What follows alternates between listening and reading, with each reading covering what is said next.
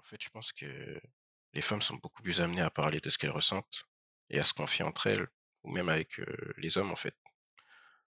Aussi, donc ça joue déjà pas mal.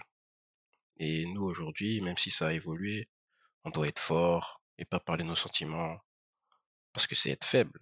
Même si certaines femmes diront le contraire, au fond, je crois qu'elles se mentent à elles-mêmes.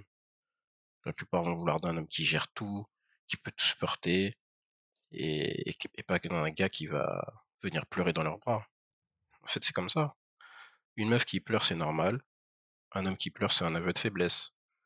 Et encore aujourd'hui. Alors, un gars, voilà, il doit apprendre à supporter toute la solitude du monde. Tous les sentiments qu'il aimerait exprimer ou partager, doit les garder pour lui. Et ça devient naturel à force de grandir. On a presque l'impression que c'est normal, en fait. Mais pas du tout. C'est pas, ça n'a pas de sens.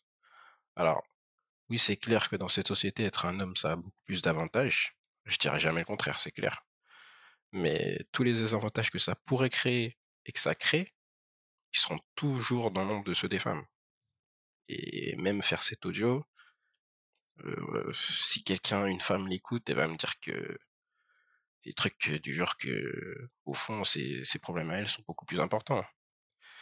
Donc, euh, que ce soit le taux de suicide de, chez les hommes ou les hommes en prison, les victimes de guerre, la dépression ou des problèmes plus profonds, ben, sera toujours éclipsé par ceux des femmes ou par d'autres problèmes.